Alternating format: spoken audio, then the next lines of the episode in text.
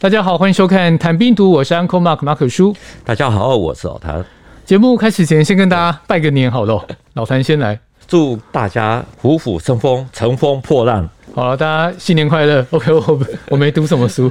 好，这个呢，过年期间播出的节目，我们就尽量不要打打杀杀了。所以，但今天呢，老谭还是有准备一些东西，就是其实我们最近讲的海军嘛。对对。那我不知道军中有没有一些传统是跟过年有关的。农历除夕夜跨入大年初一的时候，过去在海军，他们有一个传统，时间一到，所有军港内的军舰都会一起的鸣放汽笛。至于是从什么时候开始，其实已经不太可考。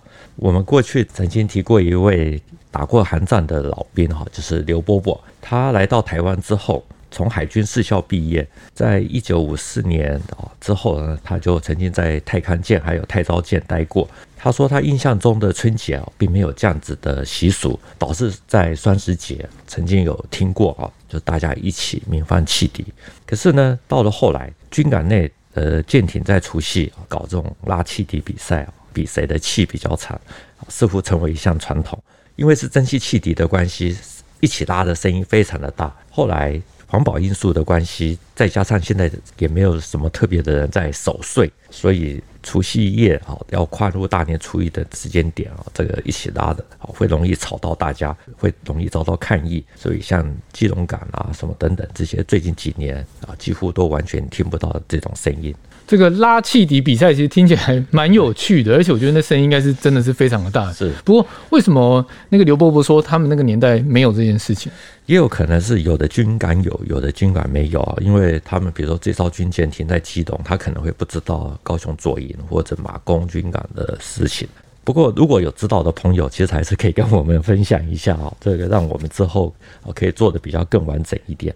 那刘伯伯说呢，他印象中那个时候呢，春节都要备战，只要能动的都一定要开出去巡弋。所以像太康舰啦、太昭舰，这些都是那个时候最大的军舰之一，所以一定都要负担这个巡弋的任务。我好奇一点哦，这军舰是有迭代更新，那汽笛声有不一样吗？对于很多老海军而言，他们都会感叹说，现在用的是电汽笛。跟以前的汽笛啊所产生的那种震撼感，其实是差很多的，所以他们都很怀念以前的那种嘹亮响亮的声音。特别是海军以前有杨志号，对他们而言是最为怀念的啊。杨字号它是海军以前从二次世界大战之后所取得的驱逐舰的级别名称啊的一种通称，因为每一艘驱逐舰的舰名都有一个杨。我之前曾经与一位待过多艘老杨的老海军聊过，他带过的最后一艘杨字号是云阳舰。他说他在一九八九年上船的时候，除夕就有这种习俗，大家都非常的重视。那有的军舰呢，刚好在靠港的时候是除夕啊，或大年初几啊，大概他们甚至也都还会在陆地上面舞龙舞狮。他说每一艘军舰都像人一样，有的都有自己的个性，还有习俗。有的时候当然也跟舰长的个人喜好是有关系的。所以有的军舰也会贴春联，只不过是贴几天，有的是贴到元宵节啊，都一过，马上就撕下来。但是呢，大家最重视的还是鸣汽笛搞比赛。那那个声音不一样的地方在哪里？待过多少老洋的老海军说啊，汽笛是靠蒸汽的作用所产生的哨笛。以云阳舰来说，有四部六百磅的蒸汽锅炉，运转的时候呢，可以产生每平方英寸啊六百磅的压力啊。这四座锅炉啊，其实位在两个烟囱筒的下面，可以分别推动。舰上的两部主机啊，是最主要的动力设施。因为要提供最大的动力啊，汽笛要拉得响，所以轮机部门要预先加满蒸汽，灌足气瓶。此外呢，锅炉的管线啊等等也要先检查，保持最好的状况。然后时间一到，航海士才去用手去拉那个拉柄，把那个阀打开，高压空气通过的环片，发动的声音啊，就会有非常响亮的笛音。如果体力不济啊，你的臂力不够的话，让气体的拉柄在锅炉的蒸汽还没有泄完之前，你就已经松手，你的声音就会比别人短，所以这个时候你可能就会被全舰的弟兄 谴责。在拉汽笛比赛的时候呢，因为汽笛的拉柄哦高度比较高一点哦，差不多有接近到天花板的这种高度啊，要举手去拉。他看过有的航海式的这个头比较小一点啊，大概只有一百六十公分出头，所以还是跳上去拉，整个身体悬空，吊挂在那个拉柄的上面，到了最后没有力的时候才松手，那拉柄就立刻的反弹回去。其实老谭刚讲的这一段啊。我第一个想到大力水手啊，不过我没有要讲这个。我想到的是，你说这是各个军舰之间他们会去比赛，对对。然后他又讲到一点是说，拉的那个阿兵哥，他必须上肢要非常的壮，还是对。然后他如果手没力，那个气体就会很短。其实有一点就是，他们也是在 PK 说我们的官士官兵比较猛。我自己觉得有有这种味道在。对对。而且套这两年很红的一个词，就是真的要用洪荒之力去拉。你看，你那个 身身材比较娇小的，他整个人就要打上去啊，这样。其实现现在云阳舰已经除役哈，这种等于说老洋哈，这些现在其实已经基本上都看不到。那像已经除役的云阳舰哈，它就变成靶船啊，沉没在高雄外海，变成鱼礁。我们顺便讲一下，虽然说这种老舰哈，但是它的装备还算不错，装了武进三号，有防空用的七六快炮，还有雄二反舰导弹等等啊。只是因为舰体太老。因为它使用的是蒸汽涡轮，实在是跑不快，所以最后才除役。如果现在大家想要看他们的身影啊，因为春节期间可以走春，如果有兴趣的，可以到台南安平港那边还有一艘德阳舰啊，也是台湾唯一的军舰博物馆。所以现在应该不像过去那样还有鸣汽笛声那么大声的军舰了吧？现在都是使用电动鸣笛系统，习惯上还是称为汽笛啊。至于台湾现在所有军舰里面，济安级巡洋舰啊，也就是我们说的诺克斯级舰，还是使用蒸汽锅炉。这种军舰呢，它的吨数大概是四千多吨，母港是在苏澳，在其他的港口就比较不容易听到他们这种比较嘹亮的笛音。所以，到底为什么会有这个鸣笛庆祝的一个传统在？是因为凯旋或是平安归来吗？其实这个是航海界的一个传统哈，在新的一年拉汽笛庆祝，我也不清楚是多久之前啊就开始有的。不过呢，这个就好像说军舰或商船他们在过赤道的时候呀，都会有特别的仪式。船笛本来就是作为啊，比如说联络之用啊，或者说警告其他的船只啊，比如说避免在海上碰撞啊等等。最早的时候是外国人他们在阳历十二月三十一日。好，到元旦的跨年的时间会去鸣放。那这个习俗呢，传到了大陆或台湾之后呢，因为刚好也有两个年啊，也就是这个农历新年，所以就会有拉两次的机会。那像军舰呢，喜欢在除夕夜啊鸣汽笛。过去它是有一段期间，那现在近年比较少听到。啊，可是呢，像这次的跨年活动啊，特别是在高雄所举办的。二零二二年跨年活动，找了海军的成功还有武昌军舰来作证。那个时候有看转播，在新年起哈，这两艘军舰鸣汽笛一分钟，其实也产生带动了很好的效果，话题性非常的足。你刚刚说它鸣汽笛一分钟嘛？那这个时间是有特别的代表意义吗？呃，并没有，就有的像过去老杨那种，有的人厉害的可以拉到五分钟。这次跨年活动只有拉一分钟啊，那个大概就是时间上的表定，只要他拉一分钟就可以。基本上呢，军舰跨年啊，这个汽笛拉得越响，或者说持续的时间越长，过去其实都是被认为是一个好的兆头或一个好彩头，不是只是说是一个迷信。其实它的背后道理也很简单，因为汽笛要拉得大声，要能够久，代表说这艘船的。状况其实是好的啊，所以我们可以把它当成是另外一种的备战。进入虎年之前呢，我们的节目把焦点转到了国共的海上角力，然后讲了蛮多海军的故事。我觉得后续应该还是会有机会跟大家分享了，因为老谭觉得反馈还不错。不过我们前面几集有提到，就是过年的特别节目，我们会加一个。小单元就让大家好好认识一下这个节目，认识一下老谭，就是谭兵读物与它的起源哦。毕竟八十多集了，很多网友对节目还是蛮陌生的，所以我从里面几个网友的提问抽了问题啊。那首先第一个哦，这网友是姓谭，也是你自问自答吗？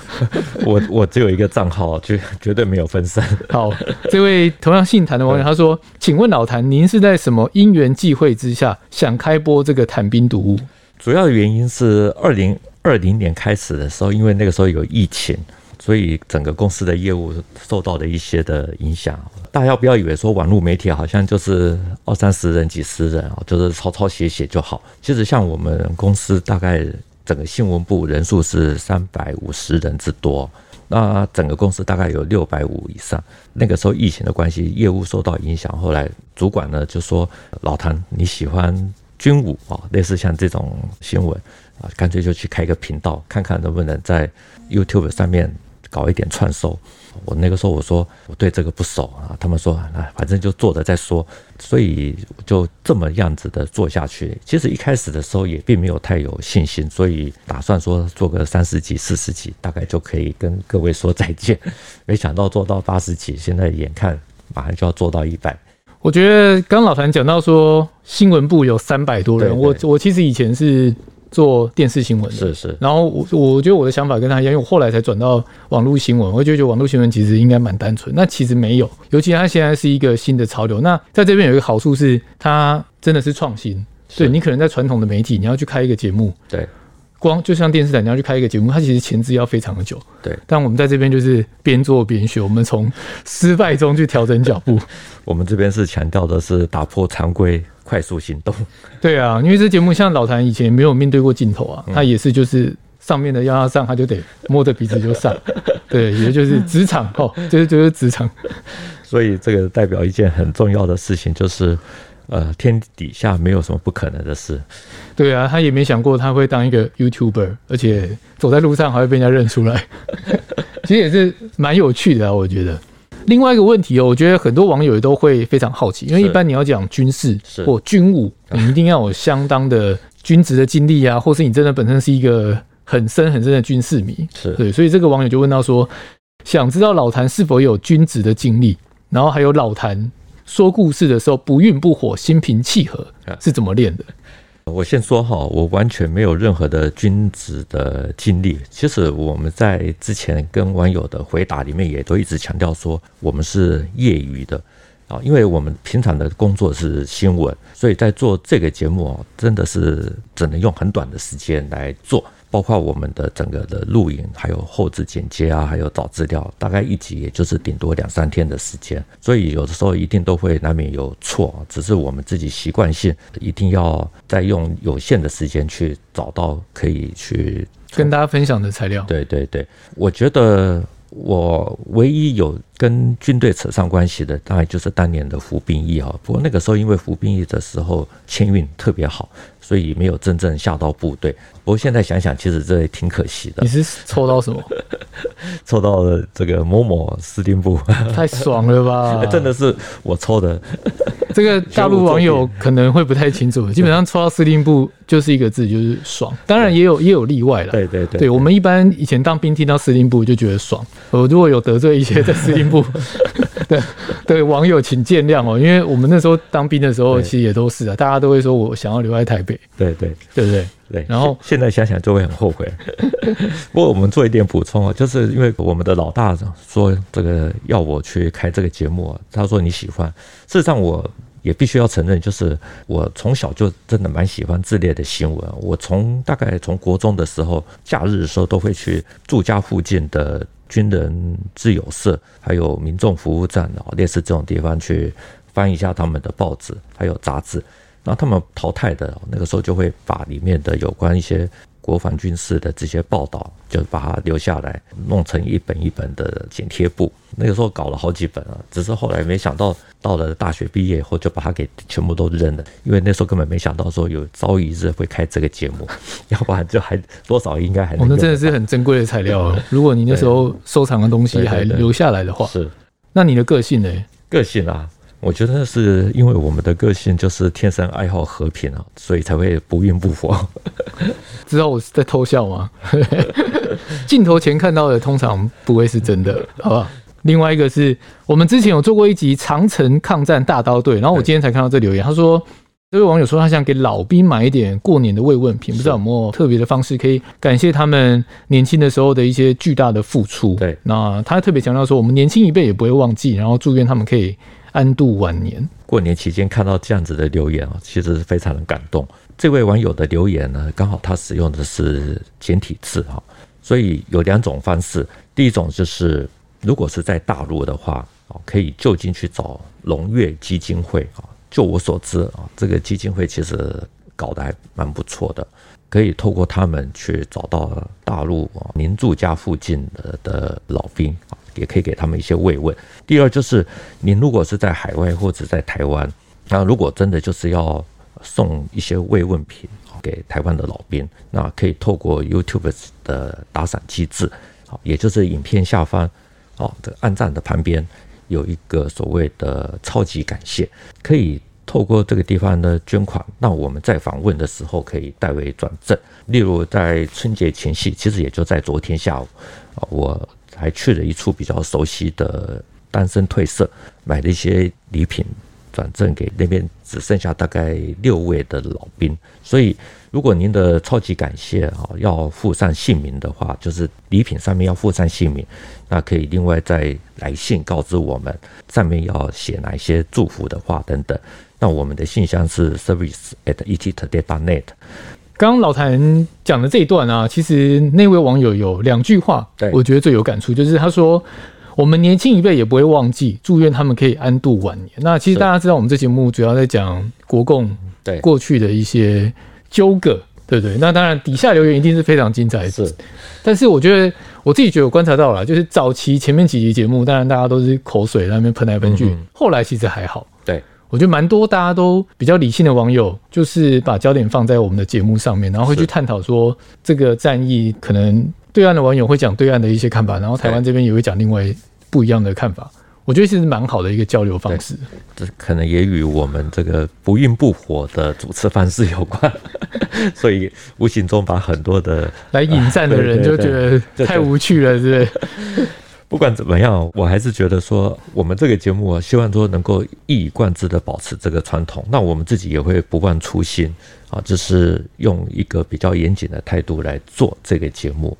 对，讲到严谨，就我自己知道，老谭真的做很多的功课，因为他希望不要单单引述某一方面的说法，所以一个战役他会尽量去呈现两边的说法。那大家怎么解读？那当然就是你各位网友自己的看法了嘛。对，对啊。要怎么证明呢？我们的办公室在一个小阁楼，很多人的桌上都是书，都是老谭的书。他真的买了非常非常多的书，有些书很难买，然后有些书是新的，有的是二手书。对，那那二手书真的都是非常的旧，摆在那边大家都会觉得 是一种困扰。可是那真的都是很无价的知识，都是这个节目的来源。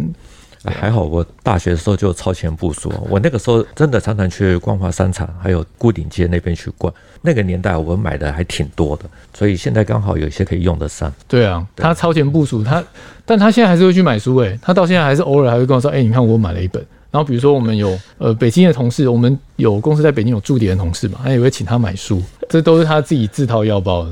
还好了，这个将来不做的时候就可以把它给卖掉，所以也不会有损失。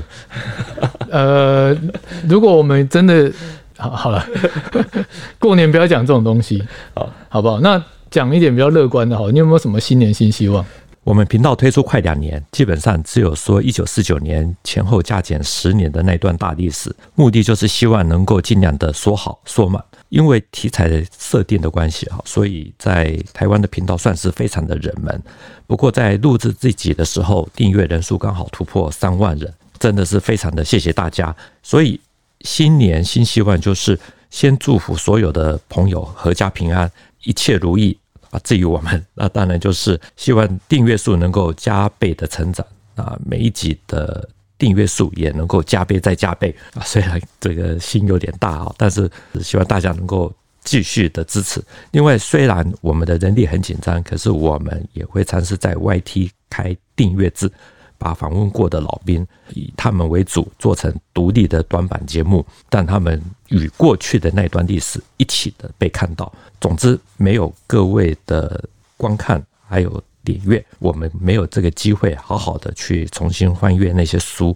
没有大家的留言支持，我们也不会有动力去访问那些还在的老兵。说来说去，就是非常的感谢大家的支撑，也让我们知道媒体虽然经营困难，可是。只要有心，还是可以做出一些相对比较有意义的节目。谢谢大家。这一集的节目就到这边，谈兵读武新闻与历史的汇流处，军事是故事的主战场，只取一瓢饮。结合军事历史跟人文的节目，除了在 YouTube 上可以观看，在底下留言交流之外呢，也能用 Podcast 收听。欢迎听众到 Apple 的 Podcast 给我们留言以及五颗星的评价。再次谢谢老谭，谢谢大家，祝大家新年快乐，谢谢，啊，新年快乐，我们下次见。